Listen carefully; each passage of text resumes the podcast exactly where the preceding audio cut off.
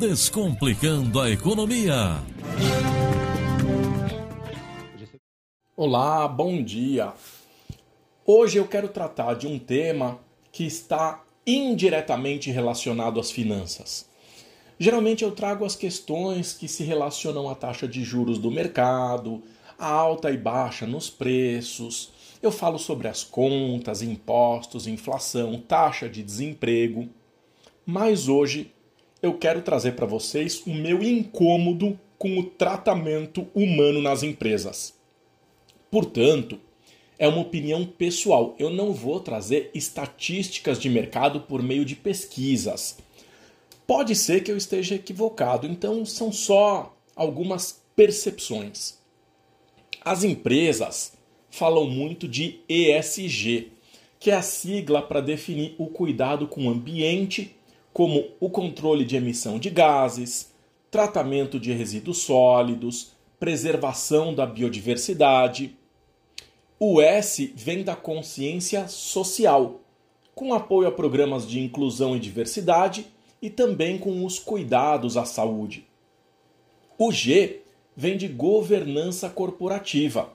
E aqui entram as questões de transparência, de responsabilidade, senso de justiça, compliance, responsabilidade fiscal, combate à corrupção, combate né, às coisas erradas dentro das empresas, a ética nas relações e com abertura de canais de denúncia para que as vítimas de assédio, tanto assédio sexual quanto assédio moral, possam se manifestar. No papel, tudo é muito bonito, mas é muito comum que o discurso seja desconexo da ação.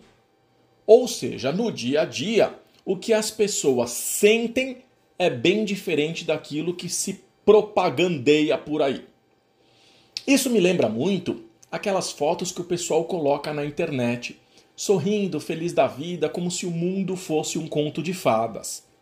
Mas por dentro, a pessoa está depressiva e ela é incapaz de pedir ajuda. Ela precisa de reconhecimento, de afirmação, precisa que as pessoas deem um like, diga palavras bonitas, porque sem isso não existe a felicidade. Empresas que postam funcionários sorrindo, alegres, contentes, satisfeitos, mas colocam metas proibitivas, são desrespeitosos nas reuniões, incapazes de aceitar um erro humano. No linguajar popular, fazem da sua vida um inferno e você aceita, calado, porque você sabe que depende desse trabalho para sobreviver, para colocar a comida na mesa. Sabe que existe uma família que depende de você. O chefe bate porque apanha e fica todo mundo com cara de paisagem, como se estivesse tudo bem. Mas não tá, porque a pessoa chega em casa e desconta na família. E aí a gente passa a ter uma série de problemas familiares, problemas matrimoniais, problemas com os filhos. Poxa vida, a gente passa a maior parte do nosso tempo com as pessoas que a gente não escolheu conviver. E eu não consigo entender uh, o real motivo de muitos acharem isso normal, que o ambiente no trabalho seja competitivamente desleal. Só para exemplificar, uma negociação de uma multinacional foi fechada no Brasil, mas como a planta no exterior estava dando prejuízo, a venda foi fechada por lá. Tudo deu muito certo, só que todo o ônus recai sobre o Brasil. E o bônus, inclusive o financeiro por performance, ficou no exterior. E ninguém fala nada, porque se for contra o sistema, é demitido. Muita coisa é feita na surdina.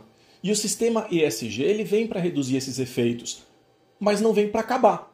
Tanto isso é verdade que a gente sabe que uma Petrobras, que é uma empresa SA de capital aberto, teve escândalos de corrupção confirmados.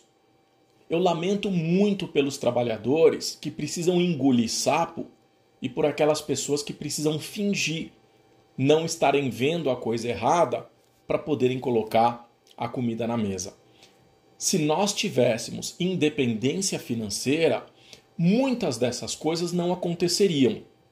E é por isso que eu comecei o quadro de hoje dizendo que eu traria um tema que ia tratar de forma indireta a questão financeira. Quanto mais rápido a pessoa conquistar sua independência, mais livre ela está para fazer aquilo que ela julga ser moralmente correto. Porque o assédio moral é terrível. Desejo uma ótima semana e até o próximo quadro.